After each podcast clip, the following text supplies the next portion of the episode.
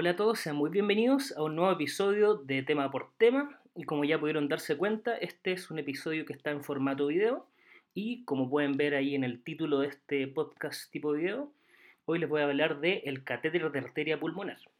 La verdad es que este es un tema que puede ser un poco ario al principio. La verdad es que tiene partes eh, que uno podría demorarse un poquitito más en entender. Por eso es que me voy a tomar un tiempo adecuado para explicar con detalle cada uno de los conceptos que voy a ir hablando. Y la verdad es que más que eh, la importancia del uso hoy en día del catéter de arteria pulmonar, porque como vamos a ir viendo, la verdad es que su uso cada vez es menos frecuente y lo más probable es que durante los próximos años cada vez estemos menos expuestos a la utilización de esta forma de monitorización.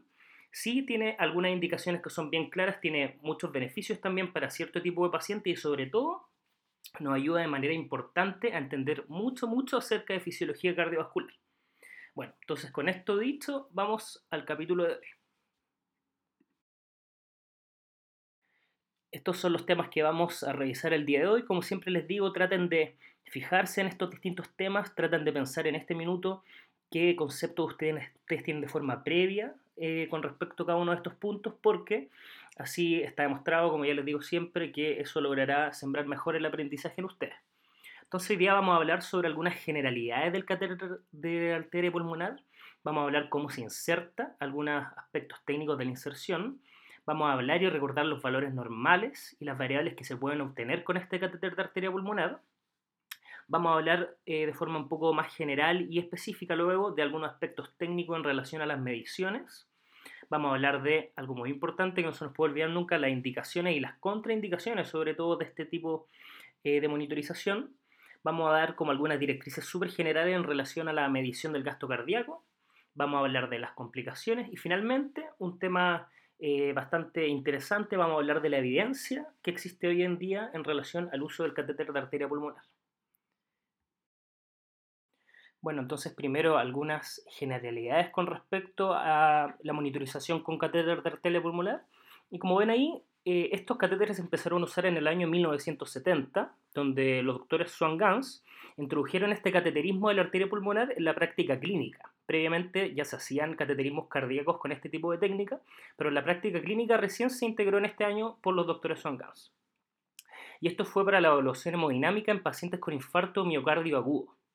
La gracia es que estos catéteres permitían una medida precisa de importantes variables fisiológicas, como todos conocemos, cardiovasculares, a la cabecera del paciente y eso generó que, que hubiera mucha popularidad con respecto a su uso y por eso creció mucho su uso durante estos años. Luego, a mediados de los años 90, la verdad es que las ventas anuales eh, estimadas de estos catéteres de arteria pulmonar se acercaron incluso a los 2 millones de unidades, con un coste estimado asociado a su utilización superior a los 2 mil millones de dólares al año. Es decir, en esa época se utilizaban con mucha frecuencia y se invertía harto dinero en utilizar este tipo de catéteres. Estos catéteres de arteria pulmonar son catéteres, como se ve, valga la redundancia, y como se ve en la imagen que ven a su derecha, que tienen un balón en la punta. En la siguiente diapositiva vamos a ver eh, mejor cómo funciona este balón y vamos a ver una imagen de forma mucho más detallada con respecto. Y como les dije, tienen un balón en la punta y múltiples orificios. Cuando el catéter se conecta a un sistema transductor y se hincha o se infla este balón, la punta del catéter dirigida por el flujo pasa a través de las cámaras cardíacas derechas hasta la arteria pulmonar. El catéter de arteria pulmonar mide continuamente las presiones de la aurícula derecha o presión venosa central, la PVC que conocemos, y de la arteria pulmonar. Cuando está en la arteria pulmonar, este balón lo que puede hacer es inflarse de manera intermitente y eso permite que se enclave en un segmento de esta arteria pulmonar y con eso puede medirse la presión de oclusión de la arteria pulmonar, que habitualmente se refiere como la presión capilar pulmonar, que sería la transmisión de forma retrógrada de las presiones, sobre todo del lado izquierdo del corazón, o por lo menos eso es lo que más trata de asemejar. El orificio distal en el extremo del catéter se utiliza para monitorización de la presión arteria pulmonar, mientras que el segundo orificio, que se encuentra a 30 centímetros más proximal, se emplea para la monitorización de la PVC, como ya le había mencionado. La tercera luz conduce un globo cerca del extremo y la cuarta aloja hilos para un termistor de temperatura, cuyo extremo se sitúa en la posición proximal al globo. Entonces, estos, como ya les dije, son catéteres, en general son de 7 a 9 French, son bien largos, y este es un concepto bien importante, son de 110 centímetros de longitud, y si bien no se ve muy bien en la figura, pero estos tienen, eh, están marcados con intervalos de 10 centímetros para ir mostrando los distintos lúmenes que les fui mencionando. Cuando les pregunten cuántos lúmenes tiene el catéter de Swan-Ganz, la verdad es que generalmente tiene 5 lúmenes, pero podría tener 4, los 4 son los principales y esos son los que ya mencionamos, ¿no es cierto? En la punta está el lumen para medir la presión de arteria pulmonar. Dos centímetros más atrás de la punta está el lumen del balón para inflar y medir la presión de enclavamiento. 5 centímetros más atrás de la punta, en total, ¿no es cierto?, está el termómetro para medir la termodilución, un concepto que hablaremos más adelante. Desde la punta, luego 20 centímetros hacia atrás, está el lumen que puede no estar siempre, que es un lumen más, variable, que un lumen que está en el ventrículo derecho, y la verdad es que ese lumen habitualmente lo utilizamos para pasar drogas, no se transduce las presiones del ventrículo derecho. Y desde la punta a 30 centímetros atrás, como ya lo había mencionado, está el lumen de la PVC. Entonces recuerden, generalmente son 5 lúmenes, pero podrían ser 4, el del ventrículo derecho eh, no necesariamente tiene que estar presente. Bueno, ¿y cómo se introduce este catéter? La verdad es que primero se introduce un introductor de gran calibre eh, con una válvula de hemostasia en su extremo exterior, em, de un modo similar al de una canulación venosa central. Y luego, a través de una vaina estéril, se pasa el catéter de arteria pulmonar. Y esto eh, permite la posterior manipulación estéril de la posición del catéter de Swan-Ganz. Este se conecta a transductores de presión y se va insertando de forma secuencial el catéter. Primero se hace hasta una profundidad de 20 centímetros, más adelante vamos a hablar de forma más detallada cómo la inserción de esto, pero primero se, para que sepan, tengan un concepto general, primero se inserta 20 centímetros, luego se infla el balón y esto va a facilitar el paso a través de la válvula tricúspide en posición anteromedial. Em, como les dije, esto se hace avanzar a la aurícula derecha a través de la válvula tricúspide, el ventrículo derecho, la válvula pulmonar, hasta la arteria pulmonar y finalmente, como ya había explicado, la posición de enclavamiento. En el monitor se van viendo las ondas características de cada una de las, de, cada una de las posiciones y esto va confirmando el paso eh, alrededor de las distintas estructuras y finalmente eso es lo que nos ayuda a verificar una buena colocación del catéter. La verdad es que estos tipos de catéteres son útiles en pacientes que se someten, por ejemplo, y especialmente la verdad hoy en día, a cirugía cardíaca, cirugía valvular, eh, coronario, trasplante cardíaco, pulmonar, también a grandes cirugías, por ejemplo, el trasplante hepático, cirugía vascular, y en pacientes de alto riesgo que requieren eh, procedimientos quirúrgicos, la verdad es que, son de alto riesgo, podrían tener alto eh, intercambio de volumen o alta probabilidad de pérdidas sanguíneas, por ejemplo, y en general altas fluctuaciones de los fluidos corporales. Los pacientes de alto riesgo son aquellos, por ejemplo, que tienen alguna enfermedad coronaria importante o que tienen alguna enfermedad cardíaca finalmente que le determina un mayor riesgo de efecto adverso en el intraoperatorio y eso, este tipo de pacientes también se podrían llegar a beneficiar de la utilización y monitorización con un catéter de arteria pulmonar. Finalmente, relacionado también con estas generalidades del catéter de arteria pulmonar, eh, mucho se habla y muchas veces se nos pregunta con respecto a la evidencia de su uso y yo ya lo dejé entrever un poco. Como les dije, esto se empezó a usar en la década de los 70, se empleó con mucha frecuencia en los 90. Sin embargo, durante las últimas décadas, la verdad es que han habido hartas investigaciones eh, para eh, e-, evaluar finalmente su eficacia clínica.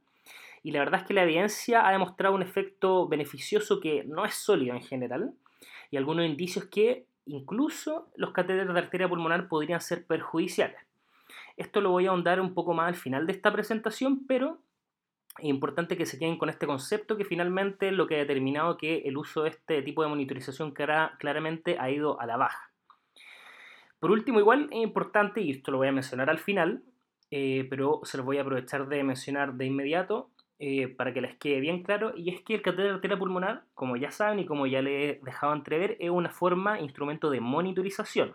La verdad es que uno sabe que los instrumentos de monitorización solamente van a ser efectivos en, mejorar los outcomes de los pacientes, por ejemplo, cuando finalmente nosotros tomamos medidas o tratamientos en relación a estas formas de monitorización. Eh, es por esto que es muy raro que solo una forma de monitorización por sí sola demuestre un marcado beneficio para los pacientes, sino más bien finalmente la terapia es lo que eh, va a demostrar los efectos beneficiosos y Probablemente esta es una razón bien, bien importante por la cual el catéter de arteria pulmonar no ha demostrado mucho beneficio en la mayor parte de los pacientes que vemos sometidos a cirugía. Acá podemos ver otra imagen un poco más detallada del catéter de arteria pulmonar y voy a utilizar esta imagen primero para recordarles que, como les dije, lo que sí o sí tiene que tener el Swan Gun son cuatro lúmenes, el del ventrículo derecho no es necesario que siempre esté presente, de hecho el que vemos en esta figura tiene cuatro efectivamente, no tiene cinco. Em, y también vamos a utilizar esta imagen para repasar y acordarnos cuáles son los lúmenes y en qué posición están. Entonces acuérdense, en la punta, ¿no es cierto?, está el lumen para medir la presión de arteria pulmonar, ese es uno. A 2 centímetros de la punta está el balón. Desde la punta hacia 5 centímetros atrás está el termómetro, ¿no es cierto? Ese es el tercero. Y el que tiene que estar sí o sí, les dije que sería el cuarto, desde la punta a 30 centímetros atrás está el lumen de la PVC, la presión venosa central. Y el que puede o no estar, que de hecho en esta imagen no está, desde la punta a 20 centímetros atrás está el lumen del ventrículo derecho por el que habitualmente pasamos drogas vasoactivas. Bien, ahora vamos a hablar de cómo se hace la inserción del catéter de arteria pulmonar y lo que principalmente tienen que recordar es esta figura son las distintas curvas que van a ir viendo. Entonces, desde el punto de punción, eh, que es habitualmente la, la, vena yugular interna derecha, como les mencioné, se hace llegar el catéter hasta la aurícula, eh, introduciéndolo 20 centímetros, ¿no es cierto? Y lo que primero va a mover es la curva además de la izquierda, que es la típica curva de la presión venosa central o de la aurícula derecha. Luego va ahí, en este momento es cuando se va a inflar el balón, se sigue avanzando y en 30-35 centímetros vamos a encontrar la típica curva, que es la siguiente, que es la del ventrículo derecho, que se ven estos eh, pics sistólicos bien importantes y la diástole debería ser, em, y la presión diastólica debería ser similar a cero, ¿no es cierto? Posteriormente vamos a seguir avanzando eh, también con el valor inflado, como le había mencionado, y a los 40-45 centímetros vamos a ver la presión de la arteria pulmonar, que es la siguiente a la derecha, que, en el cual claramente se ve un ascenso eh, de la presión diastólica. Y posteriormente vamos a seguir avanzando hasta llegar al enclavamiento que sería entre los 45 y 55 centímetros, que sería una curva que es parecida a la presión de la aurícula derecha cuando eh, se eligen otros lugares para colocar el catéter se requiere una distancia adicional, normalmente entre 5 y 10 centímetros más desde las venas yugular interna izquierda y yugular externa izquierda-derecha, 15 centímetros más desde las venas femorales y 30-35 centímetros desde las venas antecoitales.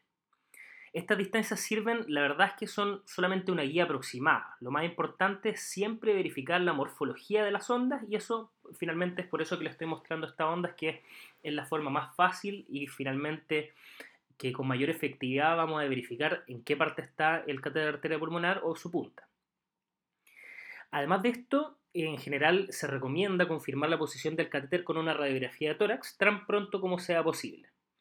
El extremo del catéter arteria pulmonar deberá estar en un margen de 2 centímetros de la silueta cardíaca en una radiografía de tórax anteroposterior estándar. Bueno, y vamos a eh, hablar un poco más en detalle de estas curvas. La onda del ventrículo derecho presenta un ascenso rápido hasta el pico de la sístole, una disminución rápida y un pequeño ascenso terminal al final de la diástole. La presión sistólica máxima se encuentra después del complejo QRS, pero antes del pico de la onda T. El fit de diástole se halla cerca del final del complejo QRS. Quizá el cambio más notorio, como ya lo había mencionado, a medida que el catéter entra a la arteria pulmonar, es el aumento de la presión diastólica, que esto claramente se puede ver en la figura, ¿no es cierto? Igual hay otras características que tiene esta presión eh, de la arteria pulmonar que son un ascenso rápido, una disminución diastólica progresiva y la onda dicrótica, debido al cierre de la válvula pulmonar. El pico sistólico se encuentra después del complejo QRS, pero antes del pico de la onda T. El fin de la diástole se halla cerca del, final del complejo QRS. Cuando vamos insertando este catéter, la verdad es que tenemos que irnos fijando que eh, si no se observa una forma típica de ventrículo derecho, que es la que estamos viendo en la figura, al introducir el catéter ya en 40 centímetros, lo más probable que esté pasando es que el catéter se esté enrollando en la aurícula derecha. Esto Generalmente pasa cuando los pacientes tienen las aurículas dilatadas, por ejemplo. Eh, de la misma forma, si no se aprecia la forma de la arteria pulmonar después de insertar el catéter 50 centímetros, lo más probable es que se esté enrollando en el ventrículo derecho, que es lo que está antes. En todos estos casos, lo que hay que hacer siempre, de manera bien importante, hay que acordarse es que hay que desinflar el globo, retirar el catéter nuevamente hasta 20 centímetros y repetir la secuencia de flotación del catéter de arteria pulmonar algunas directrices adicionales que les pueden servir de ayuda eh, adicional, como les decía, para la correcta inserción del catéter de la arteria pulmonar. Primero, hay que saber que el globo lleno de aire, como les mencioné, tiende a flotar en regiones no dependientes cuando pasa a través del corazón a la vasculatura pulmonar. Por lo tanto, cuando colocamos la cabeza del paciente hacia abajo, es decir, posición de Trendelenburg, esto va a ayudar a eh, la progresión más allá de la válvula trigúspida. Es decir, esto nos va a ayudar que pase más allá de la aurícula, ¿no es cierto? También la inclinación del paciente hacia el lado derecho y la posición hacia arriba de la cabeza favorece la progresión fuera del ventrículo derecho, por otra parte. Además de reducir, de reducir de forma importante una complicación frecuente que la vamos a mencionar un poco más adelante, que es la incidencia de arritmia durante la inserción. Otra cosa que se puede hacer en pacientes en ventilación espontánea es una inspiración profunda, lo cual la verdad es que determina que se incremente de forma temporal el retorno venoso y con esto el gasto cardíaco del ventrículo derecho. Y esto puede facilitar también la progresión del catéter en un paciente, por ejemplo, que tiene bajo gasto cardíaco. Hay veces que puede em, hacerse progresar un catéter en una posición adecuada cuando se enrigedece mediante la inyección de 10 a 20 ml de solución de hielo a través de la luz distal esto generalmente nosotros lo hacemos flachando el catéter, se pone más rígido y esto permite finalmente que pase de forma más fácil y que se enrolle menos finalmente. Por último, un catéter inicialmente difícil de colocar puede situarse fácilmente en su posición si se cambian, por ejemplo, las condiciones hemodinámicas, como suele suceder después de la inducción de anestesia general y del inicio de la ventilación con presión positiva. La verdad es que por lo menos en mi experiencia personal, una de las partes más difíciles, como les mencioné, es el paso del ventrículo derecho a la arteria pulmonar, em, que finalmente eh, sería el paso a través del tracto de salida del ventrículo derecho, y para eso siempre hay que acordarse que, primero, este aumento de la, presión diastólica, ¿no es cierto?, que vemos en la imagen, la, la aparición de la incisura dicrótica, y ese tip que les mencioné que la verdad es que es bastante útil el colocar al paciente en Fowler o en Trendelenburg reversa y em, un tilt hacia la derecha, ¿no es cierto?, para que pase a través del tracto de salida del ventrículo derecho. Luego que ya estamos en la arteria pulmonar, ahí en este minuto el catéter se tiene que avanzar despacio, centímetro a centímetro, hasta que logramos la presión de enclavamiento. Ahí se desinfla el balón y vemos nuevamente la presión de arteria pulmonar. Solamente vamos a inflar el balón cuando queremos enclavar, cuando queremos sacar la presión eh, la presión de enclavamiento pulmonar en puntos específicos, no lo vamos a dejar todo el rato enclavado porque eso es lo que puede producir efectos adversos. Y siempre hay que recordar que en su defecto, si es que no logramos enclavar el catéter de arteria pulmonar y queremos ver de forma retrógrada, queremos hacer una idea de las presiones del lado izquierdo del corazón, siempre la presión diastólica de la arteria pulmonar generalmente es bastante similar a la presión de enclavamiento, dado que, como sabemos, la diástole es el reflejo de cuando hay flujo cero, es, la verdad es la fisiología bastante parecida al momento de enclavarlo. Por lo general, eh, por lo que en general, como les dije, la diastólica es bastante parecida a la presión del clavamiento. Si no lo podemos enclavar, podemos utilizar ese número para hacer nuestros cálculos. Bueno, en esta diapositiva ven algunos de los valores normales más típicos de las cosas que podemos sacar del catéter pulmonar. Vemos la presión de la aurícula derecha, ¿no es cierto? Que en general de 1 a 10 del ventrículo derecho. Tenemos eh, las presiones sistólicas, ¿no es cierto? Generalmente son 25. La diastólica debería ser cercano a 0, 5. Las presiones arteria pulmonar en general sabemos que la presión sistólica arteria pulmonar es la misma que la del sistólica del ventrículo derecho, ¿no es cierto? Y la diastólica, como vemos, sube. La presión media arteria pulmonar alrededor de 15 la presión eh, de capilar enclavado alrededor de 10 aproximadamente, que sería algo similar así como la presión de la aurícula izquierda, ¿no es cierto? Y también sería similar a la presión de fin de diástole del ventrículo izquierdo. Esos son conceptos que vamos a aclarar un poco más adelante. En general no es lo mismo, ¿no es cierto? Conceptualmente sabemos que estas presiones se asemejan o tratan de asemejarse, pero hay mucha variabilidad entre ellas y hay muchas cosas que en la medición pueden determinar que no sean tan parecidas. Lo vamos a hablar un poco más adelante, pero estos son los valores normales que ustedes deberían saber. Bueno, ya les mencioné en general como las generalidades con respecto al catéter arteria pulmonar, cómo se inserta y finalmente podemos ver acá cuáles son las variables que podemos obtener con el catéter arteria pulmonar. Quiero aprovechar de recordarles de inmediato que una cosa es la evidencia con respecto a su uso, las cosas que vamos a hablar un poco al final, la interpretación de los datos, pero la verdad es que en esta diapositiva es lo objetivo. El objetivo que es que em, el catéter arteria pulmonar nos puede dar todas estas variables fisiológicas. Algunas son estimadas, en el fondo no son medidas de forma directa, y lo cual eso puede llevar a algún error en interpretación de los datos, pero la verdad es que sin duda el catéter arteria pulmonar da un número muy muy alto de variables que finalmente puede ser difícil de interpretarla y esto puede ser lo que, lo que determine que, no, esto, no se relaciona a mejores outcomes para los pacientes, pero sí da muchas variables de interés fisiológico importante. Entonces las separamos en estos tres tipos de variables que podemos obtener. Primero son las que se miden de forma directa, que ya lo vimos por volumen en la PVC. Otras son las presiones de arteria pulmonar, ¿no es cierto? La presión eh, sistólica de arteria pulmonar, la diastólica de arteria pulmonar, la media arteria pulmonar, estas se miden de forma directa. De forma directa medimos la presión enclavada, presión de capilar pulmonar enclavado, ¿no es cierto? También medimos la temperatura por el termistor que tiene. Y también mediante exámenes de laboratorio podemos medir la saturación venosa eh, central, ¿no es cierto?, desde el lumen de la aurícula derecha o la mixta desde el lumen de la arteria pulmonar. Con todas estas variables y relacionados a algunas fórmulas que les voy a dar más adelante, se pueden calcular distintas cosas. Primero se puede calcular el gasto cardíaco por termodilución, que lo vamos a ver más adelante. También el gasto cardíaco por la fórmula de con la saturación venosa mixta. Podemos calcular la resistencia vascular sistémica y pulmonares, el trabajo miocárdico. Dos conceptos bien importantes, el DO2 y el VO2 y el chant intrapulmonar también se puede calcular. Y aquí en la tercera columna quizá un terreno un poco más incierto, que son las cosas que se pueden estimar o qué es lo que finalmente uno espera estimar con este catéter arteria pulmonar.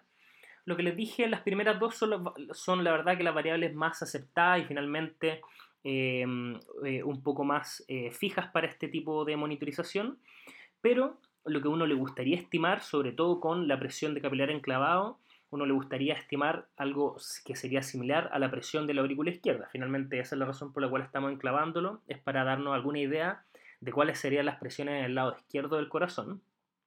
Con esto también estaríamos estimando de alguna forma la presión de fin de diástole del ventrículo izquierdo, como les mencioné previamente. Nos podríamos hacer una idea de la función sistólica que tiene este corazón, de la función diastólica también por las presiones de llenado. Y finalmente las presiones de llenado también, eh, lo ideal, y es que con esto lográramos estimar la precarga o finalmente la volemia del paciente, que era con eh, que mucha frecuencia se utilizaba esta forma de monitorización para tratar de estimar estas distintas cosas sobre todo la respuesta a volumen que pueden tener nuestros pacientes. Este último punto sabemos que está bastante desprestigiado, la verdad, que es difícil estimar la precarga, las presiones de llenado con el catéter arteria pulmonar porque hay muchas cosas que interceden en la correcta medición y muchas variables eh, que están entre medio de, esta, de estas estimaciones que las vamos a mencionar un poco más adelante, pero siempre es bueno recordar estas tres formas, ¿no es cierto? Estas variables que podemos obtener, medir, calcular y estimar, por si se los fueran a preguntar. Bueno, y esta diapositiva se las dejo. Estas son eh, varias eh, variables hemodinámicas que podemos calcular mediante a los datos que nos da el catéter de arteria pulmonar, el Swan-Ganz. Como les dije, podemos sacar el, cardiac index, como sale acá, el gasto cardíaco, mediante la termodilución, mediante las presiones eh, y el gasto cardíaco podemos también, según diversas fórmulas, como pueden ver en la figura, sacar la resistencia vascular pulmonar, resistencia vascular sistémica, etc. Estos datos se los dejo, ojalá sería bueno que tuvieran algún concepto general de estos valores y importante que sepan que la mayoría de estos se sacan em, de forma calculada desde los datos que nos da el catéter de arteria pulmonar. Estos, como les dije, son otros datos que se pueden calcular a partir de la información que nos da el catéter de arteria pulmonar. Bueno, y ahora vamos a hablar de algunos aspectos técnicos del uso del catéter, de arteria pulmonar. Primero que tienen que saber es que, eh, al igual que la onda de la PVC, la presión, eh, la, onda de la presión de, enclavamiento tiene tres ondas positivas, que son la A, C y B. La onda A es clásicamente más prominente y la onda C no es visible generalmente. La onda A, como sabemos, al igual en el lado derecho, corresponde a la contracción auricular, pero este en este momento es la contracción auricular izquierda. La onda C al cierre de la válvula mitral y la onda B al llenado auricular izquierdo. La onda A es la que se promedia para determinar la presión de capilar enclavado. Algunas cosas que se pueden ver, por ejemplo, ondas B grandes se pueden ver en, por ejemplo, la regurgitación mitral eh, cuando estamos con un catéter arterial pulmonar o en un ventrículo izquierdo eh, que sea muy que tenga baja compliance, en fondo una disfunción diastólica importante, o también en episodios de isquemia miocárdica. La causa de que hayan ondas B grandes durante el esquema miocárdica probablemente y en, la mayor número, en el mayor número de pacientes generalmente es por una disminución del compliance del ventrículo izquierdo, una infusión diastólica importante que hay en la isquemia, como hemos visto en otros episodios, o también podría ser por insuficiencia eh, mitral, que podría estar inducida por una disfunción de un músculo papilar y dilatación eh, anular debido a distensión del ventrículo. En esta última instancia es que estas ondas B ocurren bastante al inicio eh, y generalmente se llaman ondas CB unidas, es porque estas comienzan al principio de la contracción ventricular. Bien, ahora quiero que se fijen un poco en ese cuadro azul que está en la parte izquierda de la pantalla, donde vemos esta relación que ya le he dejado entrever un poco.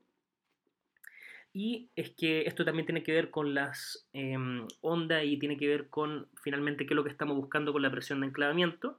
Y la verdad es que una de las principales razones por las cuales nosotros enclavamos o en su defecto, como ya les mencioné, utilizamos la presión diastólica de arteria pulmonar es porque esto eh, nos da un estimativo de las presiones de la aurícula izquierda. Con esto sabemos que esto podría llegar a estimar las presiones de fin de diástole del ventrículo izquierdo y como ya le había mencionado, todo esto es eh, para lograr tratar de acercarnos un poco a la bolemia o a las presiones de llenado del, ventrículo izquierdo. Pero bien, sabemos que la verdad es que esta relación entre estas distintas presiones y, mediciones, la verdad es que no es nada lineal y la verdad es que hay muchos, muchos factores que interrumpen que estas mediciones sean totalmente verídicas o que finalmente desde la presión de enclavamiento podamos tener una buena estimación de las presiones de llenado del ventrículo izquierdo. Y acá se van viendo los distintos factores. Por ejemplo, vemos que entre la PVC y la presión eh, diastólica arteria pulmonar, ¿no es cierto?, está el ventrículo derecho, puede haber disfunción ahí que interrumpa la medición, ¿no es cierto? Entre medio está la vasculatura pulmonar, la resistencia o las presiones de vía aérea, que es un punto importante que tenemos que tener en consideración cuando vayamos a hacer estas mediciones, como lo vamos a mencionar en un poco tiempo más. Luego, si es que ya tenemos una buena estimación de la presión de aurícula izquierda con todos estos otros factores controlados, vamos a tener dificultad para estimar de forma adecuada las presiones de llenado del ventrículo izquierdo porque entre medio también tenemos la válvula mitral, como sabemos. Entre medio también está la compliance del ventrículo izquierdo, por lo tanto todos estos factores pueden determinar que nuestra presión de enclavado eh, la verdad es que se ha ido desprestigiando como una forma de medición eh, de las presiones de llenado del ventrículo izquierdo y mucho más aún cuando estamos tratando de evaluar la volemia del ventrículo izquierdo. Es por eso que muchas de estas cosas van a, influir finalmente en cómo utilizamos esta forma de monitorización y los resultados que nos pueden entregar. Es por esto que acá les puse en esta diapositiva que es importante en estos aspectos técnicos ver que en general estas mediciones tienen que ser al final de la expiración y hay que fijarnos en el tema de las zonas de West. Como sabemos, las zonas de West describen la relación eh, de presión entre la arteria pulmonar, las venas pulmonares y el alveolo en diferentes zonas anatómicas del pulmón. Las zonas, nosotros sabemos, ¿verdad?, pueden cambiar según la posición del paciente y los cambios del volumen intravascular. Por ejemplo, la ventilación mecánica que nosotros utilizamos y el PIP también cambian esta zona. Habitualmente un catéter de arteria pulmonar flotará a la zona 3 y de hecho debe hacerlo para reflejar de manera adecuada la presión de la aurícula izquierda, porque nosotros sabemos que solamente en esta zona 3 existe una columna de líquido constante entre la arteria pulmonar y la aurícula izquierda. Sin embargo, debe destacarse que una vez que se ha colocado el catéter, la verdad es que la volemia del paciente y el estado ventilatorio pueden cambiar notoriamente de un minuto a otro y la punta del catéter puede estar ya no, no en una posición adecuada para su interpretación correcta, por ejemplo. También, y como ya le había mencionado, la medición deseada de, eh, es una presión transmural, es decir, la diferencia entre la presión de la cámara sometida a la medición y la presión pleural. Dado que las presiones pleurales no se miden en la práctica clínica, lo mejor que se puede hacer es medir la presión de enclavamiento cuando la presión intratorácica es mínima. Y esto, acuérdense, tanto en ventilación con presión positiva como en ventilación espontánea, es al final de la expiración como eh, les voy a mencionar con un poco más de detalle en la siguiente diapositiva. Estos conceptos de las zonas de West y esto de que tiene que ser medida final de la expiración se los voy a explicar un, eh, un poco más de detalle más adelante. Y finalmente tenemos este cuadro que es súper importante, la verdad es que acá se ven condiciones que resultan en discrepancia entre Em, la medición, ¿no cierto?, del enclavamiento pulmonar y finalmente las presiones de fin de diástole del ventrículo izquierdo. ¿Cuáles son las cosas que determinan una sobreestimación de la presión de enclavamiento? Es decir, cuando la presión de enclavamiento va a ser mayor a las presiones de llenado izquierdo. Son todas las cosas que ya hemos mencionado, pero este cuadro sirve para resumirlas. Por ejemplo, cuando estamos en ventilación con presión positiva, cuando tenemos altos niveles de PIB también va a ser mayor finalmente que las presiones del lado izquierdo, cuando tenemos presiones intratorácicas muy grandes, cuando no está el catéter de Swan-Ganz en la zona 3, ¿no es cierto?, de, de, las zonas de West, cuando los pacientes tienen alguna clase de enfermedad pulmonar, por ejemplo, EPOC o aumento de resistencias vasculares pulmonares.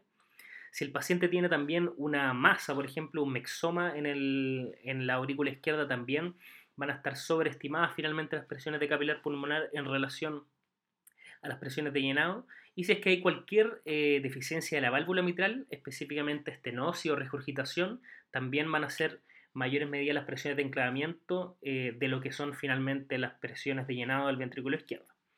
Y para el otro lado, ¿cuáles son las situaciones que finalmente van a determinar que la presión de enclavamiento esté subestimando nuestras presiones de llenado al lado izquierdo? Por ejemplo, un ventrículo que sea no complaciente, que sea con disfunción diastólica importante, que esté isquémico, hipertrófico, o la insuficiencia órtica, eh, también podría ocurrir esto.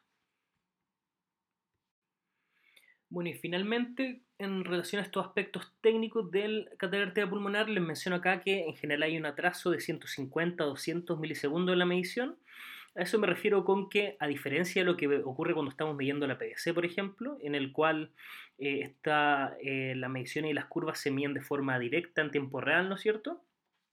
Acá en el, em, cuando hacemos la presión de enclavamiento, hay un delay de 150 o 200 milisegundos desde el lado izquierdo, y esto es por una transmisión retrógrada desde, de esta onda de presión desde el lado izquierdo para em, que podamos transducirla a través de la vasculatura pulmonar. Finalmente, ¿qué determina esto? Que la onda A en la presión de enclavamiento aparece, la verdad es que inmediatamente después de la onda R.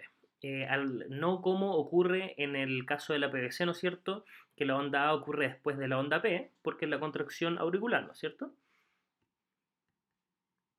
Y esto es importante saberlo porque como ya les mencioné, la onda A es la que nosotros vamos a utilizar finalmente para la medición de esta presión de enclavamiento.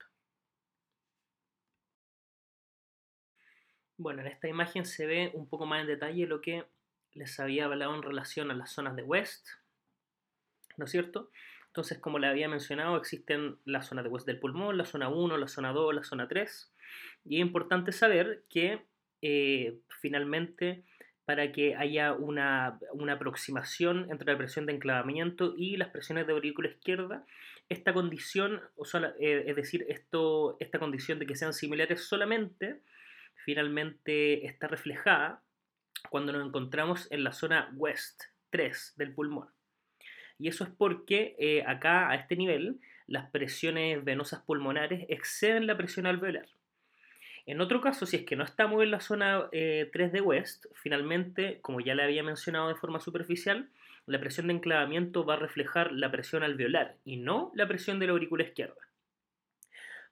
Hay ocasiones, por ejemplo, cuando tenemos niveles de PIB altos en que aumenta la. Mm, en, que termina disminuyendo la zona 3 de West y eso también podría afectar la correlación entre la presión de enclavamiento y la presión de la aurícula izquierda.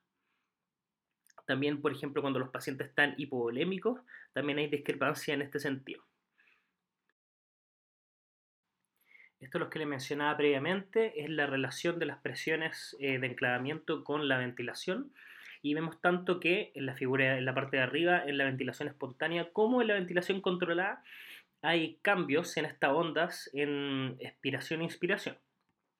Que lo que hay que hacer finalmente, entonces, como ya le había mencionado, como existe esta variabilidad relacionada a las presiones intratorácicas, lo que debemos hacer siempre es medir, tanto en ventilación espontánea como en ventilación controlada, medir la onda A al final de la expiración. ¿Y esto es por qué? Porque esto eh, determina finalmente los mejores estimados de las em, presiones transmurales de llenado. Como les mencioné, durante tanto la ventilación espontánea como la ventilación controlada, em, la, eh, la, la, presión intratorácica al final de la aspiración es, eh, es, al final de la aspiración es el momento en que es más cercana a la presión atmosférica. Y es por eso que en este momento es que se minimizan estos cambios de presión transpulmonar pulmonar y, em, y presiones eh, alrededor del pericardio y eso es lo que va a determinar que haya menor variación entre nuestras mediciones. Bueno, y este concepto ya lo vimos, pero para reforzarlo les vuelvo a mencionar que se asumen varias cosas, ¿no es cierto?, para intentar estimar eh, esta información importante, ¿no es cierto? El volumen telediastólico del ventrículo izquierdo ¿no es cierto? Que finalmente es lo que nosotros queremos tener con eh, esta forma de monitorización. Primero, hay que acordarse que estamos usando presiones para estimar volúmenes. Eso ya es el primer error. Segundo, aunque podemos medir las presiones históricas, diastólicas y la presión de enclavamiento, estamos usando estas presiones para estimar la presión de la aurícula izquierda y la presión telediastólica del ventrículo izquierdo.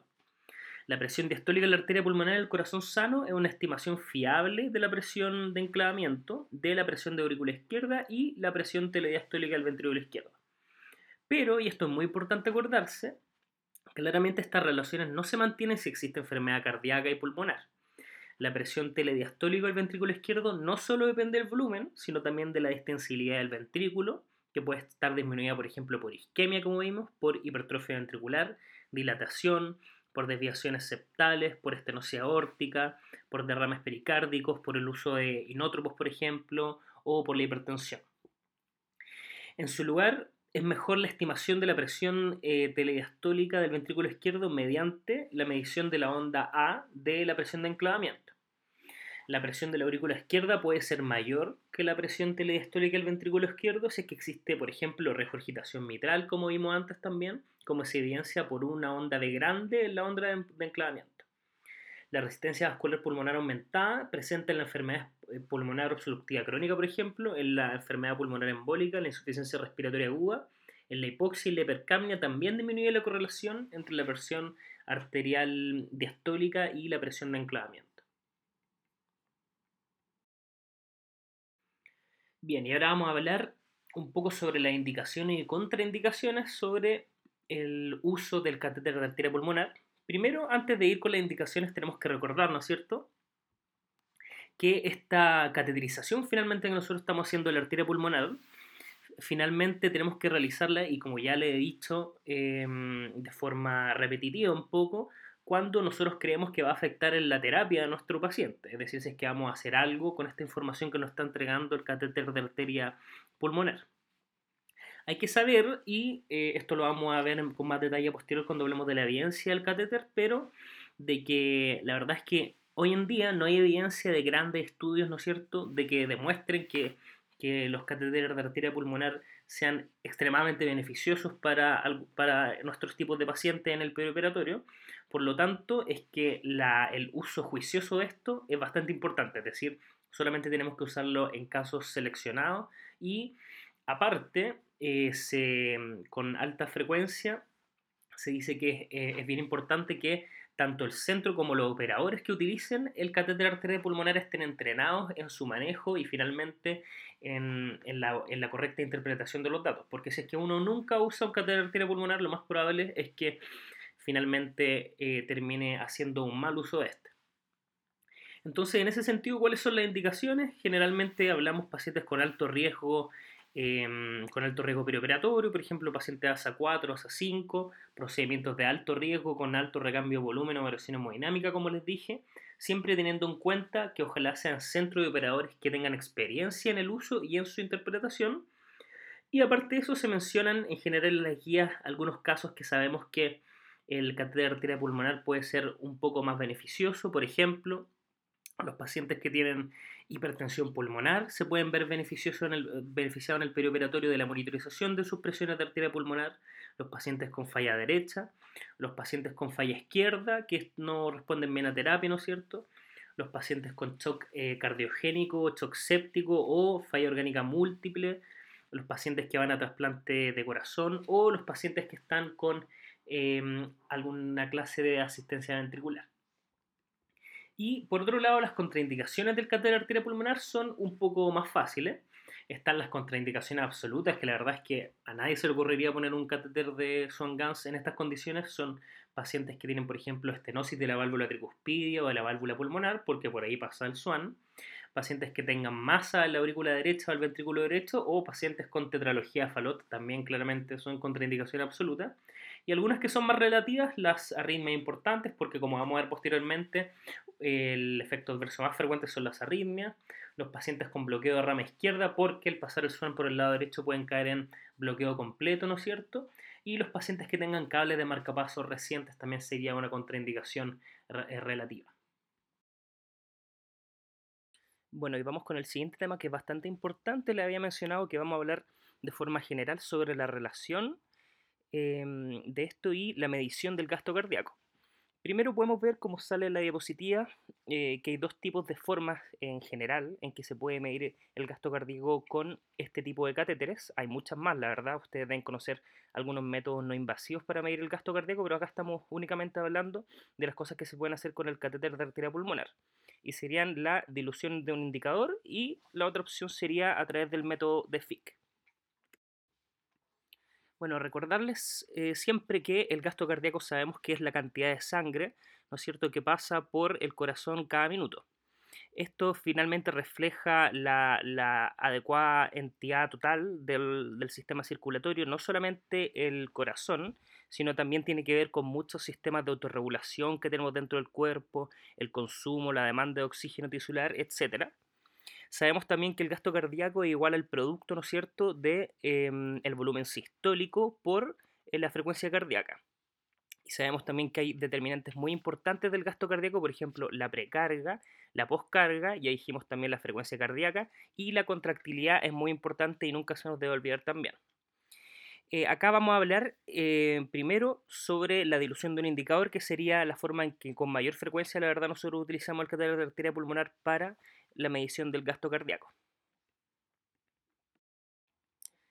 Bueno, el método de la dilución de un indicador es un método en donde se observa y se conoce la cantidad de indicador que se introduce en un punto de la circulación. En este caso sabemos que ponemos, habitualmente nosotros ponemos el líquido a través del portal de la PVC, que le había dicho que está desde la punta a 30 centímetros, ¿no es cierto?, em, atrás en el catéter de arteria pulmonar y sabemos que también eh, la misma cantidad de este indicador se va a ser, detectado más adelante eh, durante esta seguidilla de, de, corriente, se podría decir de alguna forma, y finalmente nosotros lo que vamos a medir, lo que nosotros lo hacemos habitualmente es midiendo la temperatura en la punta del catéter con el termistor, que era otro de los portales que le había mencionado.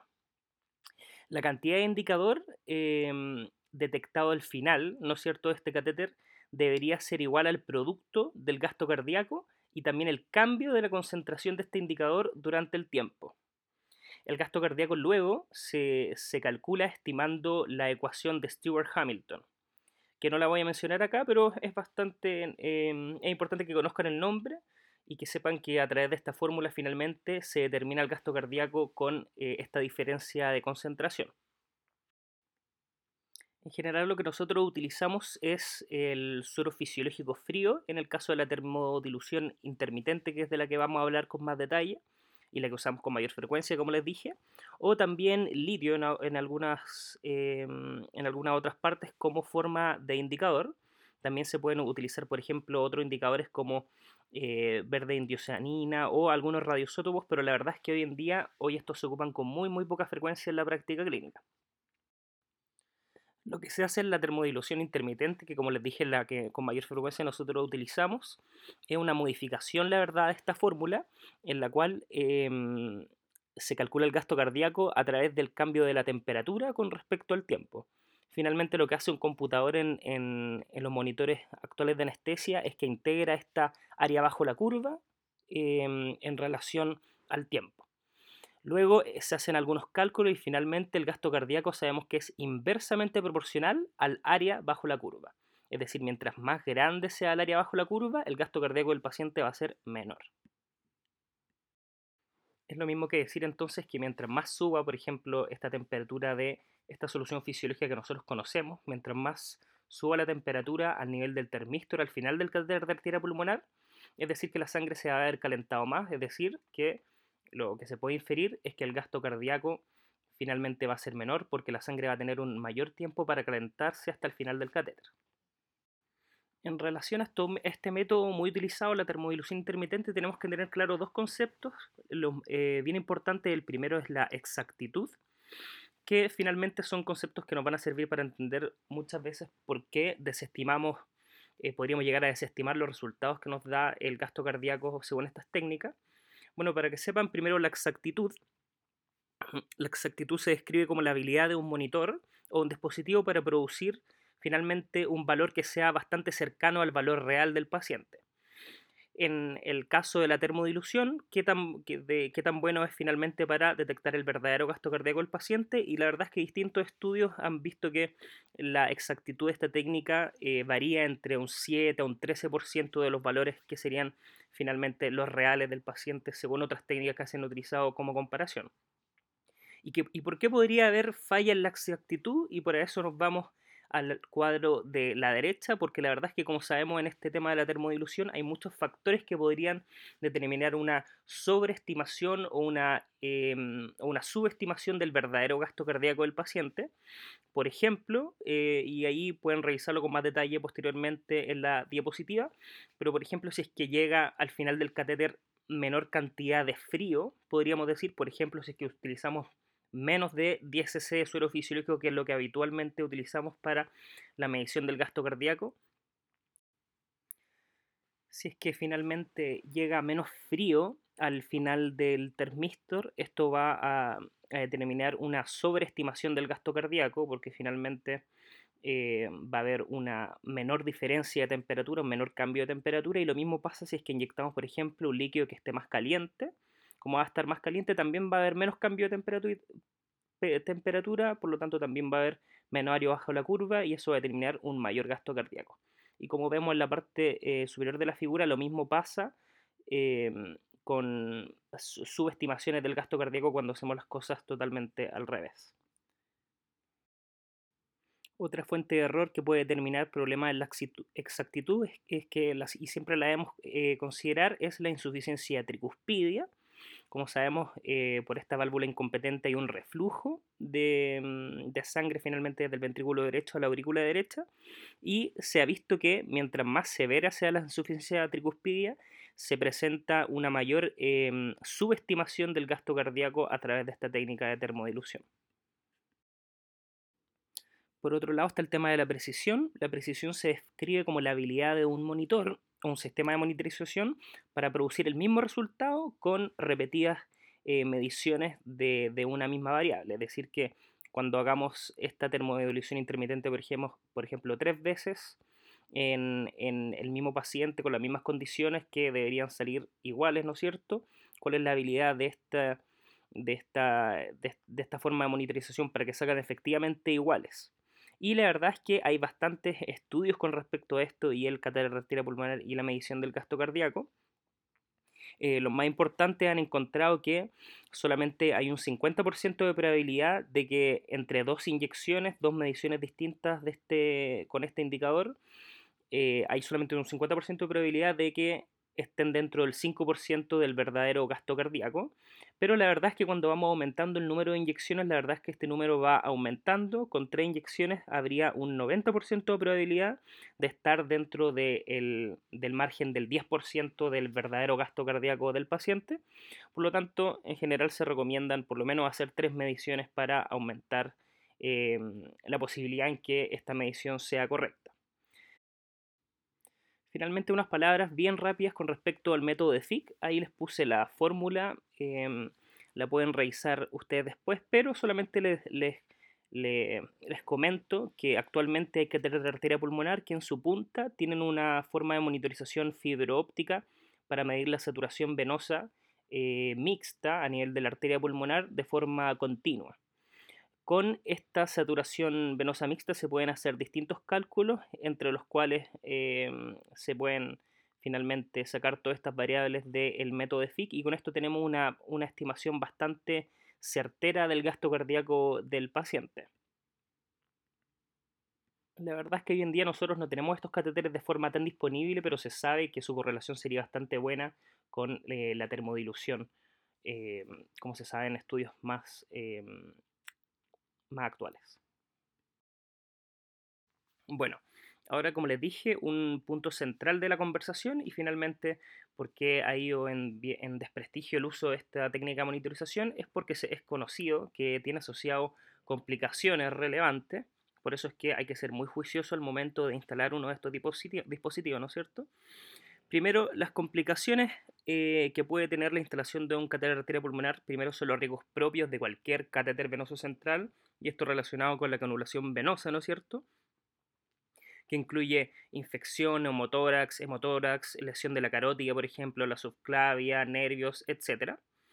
Y en lo que, concierne, lo que concierne al catéter arteria pulmonar en sí, los pacientes, por ejemplo, con bloqueo eh, cardíaco completo de rama izquierda pueden desarrollar un bloqueo de rama derecha a medida que el catéter atraviesa el ventrículo derecho, como ya le había mencionado, con el siguiente bloqueo cardíaco completo.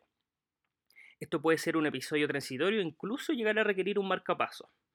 Otras arritmias eh, que pueden producirse son tanto las taquiarritmias supraventriculares como las ventriculares y la fibrilación auricular.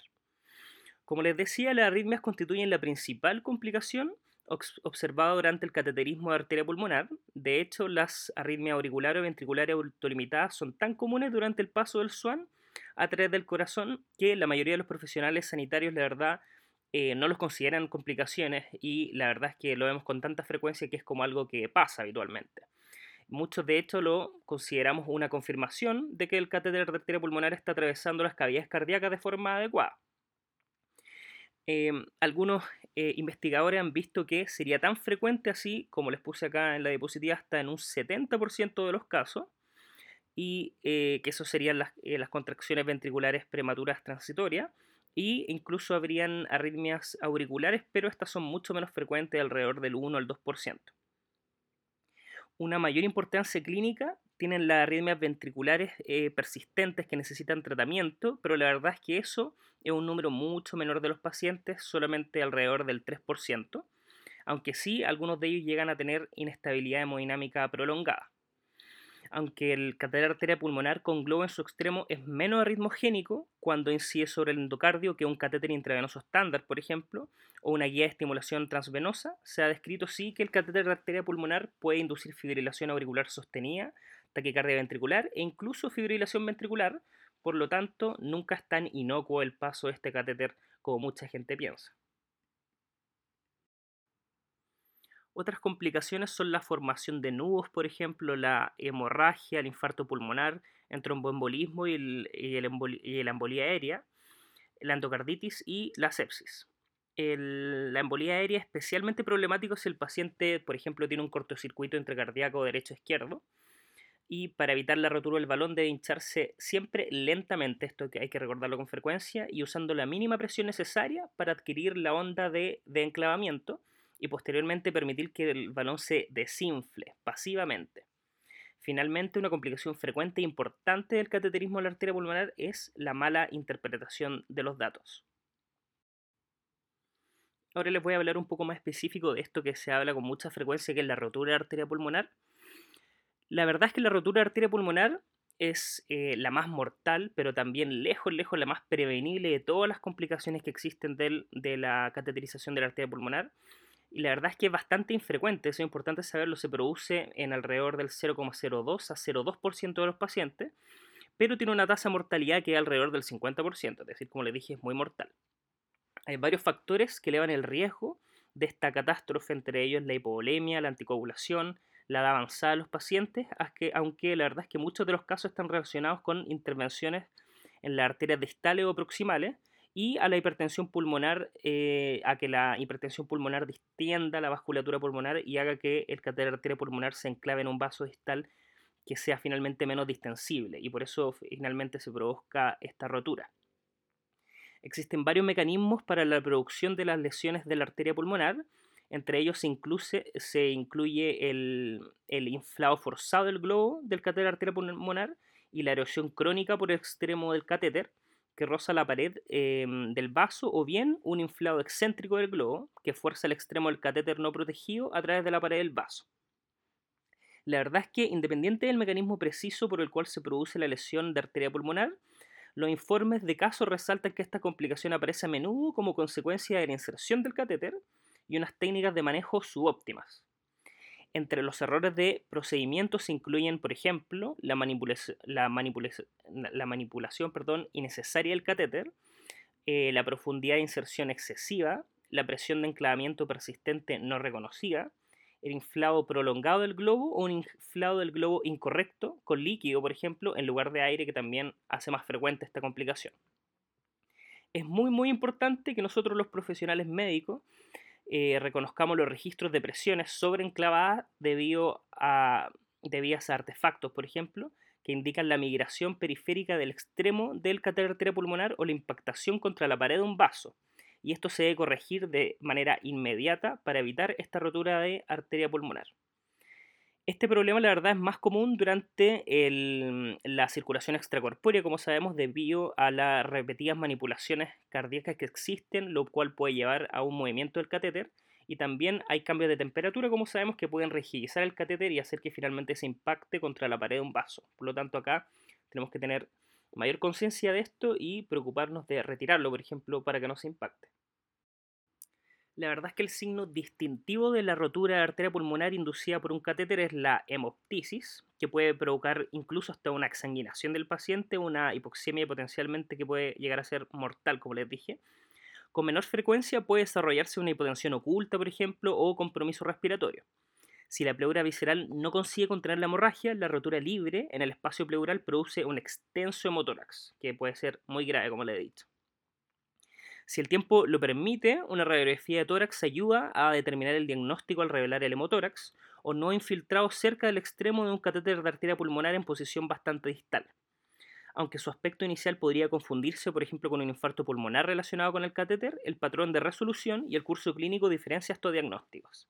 En casos confusos, el diagnóstico puede confirmarse mediante la realización de una angiografía eh, de enclavamiento en el que el tinte radiopaco inyectado a través del catéter arteria pulmonar de enclavamiento se extravasará al parénquima pulmonar para identificar el punto de la rotura arterial. La verdad, como le he dicho, esta es una complicación eh, desastrosa pero bastante prevenible y el tratamiento de la rotura de la arteria pulmonar se centra en la reanimación y el control inmediato de la hemorragia, generalmente de forma quirúrgica cuando es tan grave. Y para terminar, como ya le había mencionado, quizás lo más frecuente es la inadecuada interpretación eh, de, los datos, em, es la interpretación deficiente de estos por nosotros mismos, el personal de salud. La verdad es que aunque no está muy clara la magnitud de este problema, probablemente existan eh, extensos déficits de conocimiento entre los profesionales que utilizan estos catéteres. En 1990 un grupo em, de investigadores comunicaron los resultados de un examen de 31 preguntas con respuestas múltiples realizado a más de 500 médicos residentes eh, en servicios de medicina, cirugía y anestesiología que ejercían en bastantes centros médicos norteamericanos. Estos autores encontraron un bajo nivel general de conocimiento sobre el catéter arterial pulmonar, como puso de relieve la puntuación media de solo un 67% de respuestas correctas. Aunque las personas con más formación y experiencia en la inserción y el empleo de estos catéteres tuvieron puntuaciones más altas, la verdad es que ninguno de estos factores garantizaban un alto grado de conocimiento en esta técnica. Bueno, y para terminar este podcast, que ya la verdad es que está bastante extenso como pueden ver, por lo tanto voy a cortarme en esta parte un poco, em, algo sobre la evidencia del uso del catéter arterial pulmonar. Primero, em, una pregunta importante es si es que los catéteres arterial pulmonar mejoran la supervivencia de los pacientes. Y la verdad es que, como les dije, estos fueron introducidos en la clínica de forma regular en la década de 1970 y ahí tuvieron un gran uso y siguen empleándose ampliamente, la verdad, durante los primeros años. Sin embargo, solamente la pasada década los clínicos han investigado de forma rigurosa su eficacia clínica, como ya le había mencionado al principio de este podcast. Las evidencias demostrando un efecto beneficioso, la verdad es que no son sólidas en general, y hay algunos indicios demostrados de que los catheters de arteria pulmonar son en verdad perjudiciales. En estos momentos, estudios bien diseñados no demuestran un efecto beneficioso en todos los grupos de pacientes. Naturalmente, naturalmente el tema sigue siendo motivo de estudio y de debate. Se están llevando a cabo ensayos en muchos subgrupos de pacientes como pacientes con sepsis, por ejemplo, lesión pulmonar aguda, insuficiencia cardíaca congestiva, y estos estudios bien diseñados seguirán afinando, la verdad, nuestro conocimiento sobre los riesgos y beneficios del catéter de arteria pulmonar. Y por último, y como ya le había mencionado, y quiero que les quede bien claro esto antes de entrar en más profundo en esta discusión, es importante saber que los datos obtenidos del cateterismo de arteria pulmonar deben guiar el tratamiento con efectos beneficiosos demostrados para nuestros pacientes, porque si no, claramente esta es solamente una técnica de monitorización y no va a traer resultados positivos para nuestros pacientes. Bueno, y como les dije, si bien eh, esto puede ser muy bueno para los pacientes que tienen inestabilidad hemodinámica, la evidencia entre los años 90, la verdad es que cuestionó finalmente la utilización de esto por ejemplo, en el año 1996 se publicó el resultado de un gran estudio de cohorte prospectivo, donde se analizaron eh, los resultados de pacientes con cátedra arterial pulmonar entre los años 1989 y 1994, en los cuales se enrolaron más de 500 pacientes críticos, y en este em, el uso de cátedra arterial pulmonar se asoció a un aumento de la mortalidad en esta, en esta población de pacientes. Otros estudios randomizados prospectivos posteriores confirmaron estos, la verdad, estos resultados y mostraron que no había beneficio asociado a la utilización del catéter arteria pulmonar como forma de monitorización.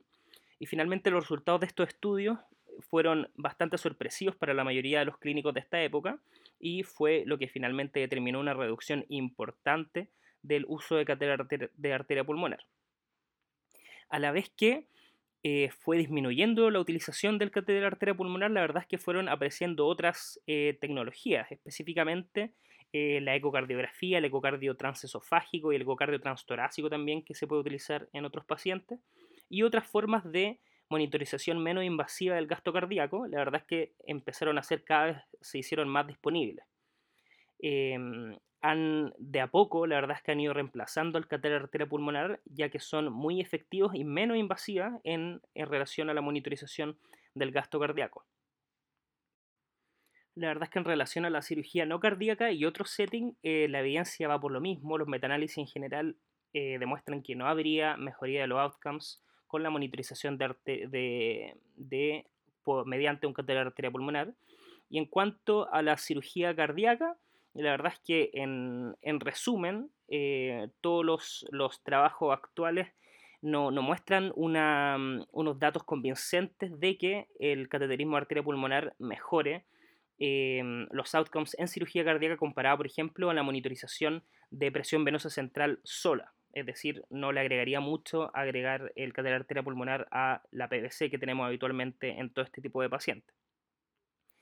Eh, lo que sí es bien claro es que la literatura sugiere que no se debería usar catéter arteria pulmonar en cirugía cardíaca en pacientes de bajo riesgo. Por ejemplo, en pacientes que van a cirugía coronaria solamente, que no tienen otro factor de riesgo, no tienen disfunción miocárdica, no tienen disfunción sistodiastólica importante, etc. Y eso es algo que hay que considerar para nuestros pacientes. Bueno, y para terminar, les dejo esta última frase que ya se lo he repetido hasta el cansancio, pero la verdad es que es bastante importante porque ustedes se pueden preguntar ya por qué les hablé una hora, tres minutos hasta este momento del cateter pulmonar, si es que una cosa que tiene evidencia, la verdad es que es bastante convincente hoy en día de que no mejora los outcomes, y es porque, ya lo que le he dicho muchas veces, hay que recordar que este es un instrumento de monitorización, no un procedimiento terapéutico. Probablemente hoy en día no existan estudios y la verdad es que eh, no existen estudios, por ejemplo, que, evalúan la eficacia de la línea arterial, por ejemplo, en, una, cirugía, por ejemplo, un recambio órtico o una cirugía con gran inestabilidad hemodinámica, por ejemplo, no hay estudios hoy en día que comparen el uso de línea arterial versus el no uso de línea arterial. ¿Y por qué? Es porque claramente ninguno de nosotros se nos ocurriría no instalar una línea arterial en, un, en una mm, cirugía que probablemente tenga un gran compromiso hemodinámico. Tenemos que recordar que esto es un instrumento de monitorización, no un procedimiento terapéutico. Y si finalmente lo que monitorizamos no eh, determina cambio en nuestra terapia, claramente el cateter arterial pulmonar nunca va a mejorar los outcomes de nuestros pacientes. Con todo este contexto, no le estoy diciendo que le tienen que poner cateter arterial pulmonar a todos sus pacientes, claro que no, pero sí hay un subgrupo de pacientes que claramente se podría beneficiar em, de este nivel de monitorización pero siempre, como le he dicho, esto tiene que guiar algún, algún procedimiento terapéutico, es decir, tiene que crear algún cambio en nuestra conducta, porque si no lo vamos a utilizar, finalmente solamente nos vamos a quedar con las complicaciones del catéter arterial pulmonar que ya les dije que eran bastantes. Esta es la bibliografía de este capítulo. Y bueno, eso es todo por hoy. La verdad es que me salió bastante más largo de lo que esperaba. Incluso corté muchas de las partes importantes. Yo pensaba de hablarles de este capítulo, pero por lo menos después de esta hora yo creo que se pudieron hacer una idea general em, y los, sobre todo los conceptos básicos de fisiología y todo lo que tiene que ver con la medición, eh, las mediciones que se pueden hacer eh, mediante el cateter arterial pulmonar. Espero que el capítulo de hoy le haya sido de utilidad. Esperen pronto para nuevos capítulos que iré subiendo durante las próximas semanas. Como saben, me pueden escribir en la página Facebook, en mi Twitter personal, pueden escribir en la página del podcast de la edición de Anestesiología UC o me pueden mandar mails que como saben yo lo respondo siempre a mszamora.uc.cl y les pido por favor que me manden ideas para nuevos episodios porque a mí la verdad es que eh, se me están acabando, entonces mándenme a ese correo sus ideas para nuevos episodios, ya sea en video o en formato audio, que quieran que yo eh, les hable de algún tema particular. Em, como siempre, me despido. Muchas gracias por escucharme. Yo soy el doctor Maximiliano Zamora y en nombre del podcast de la edición de Anestesiología UC, les doy muchas gracias por haberme escuchado y que tengan una muy, muy buena semana.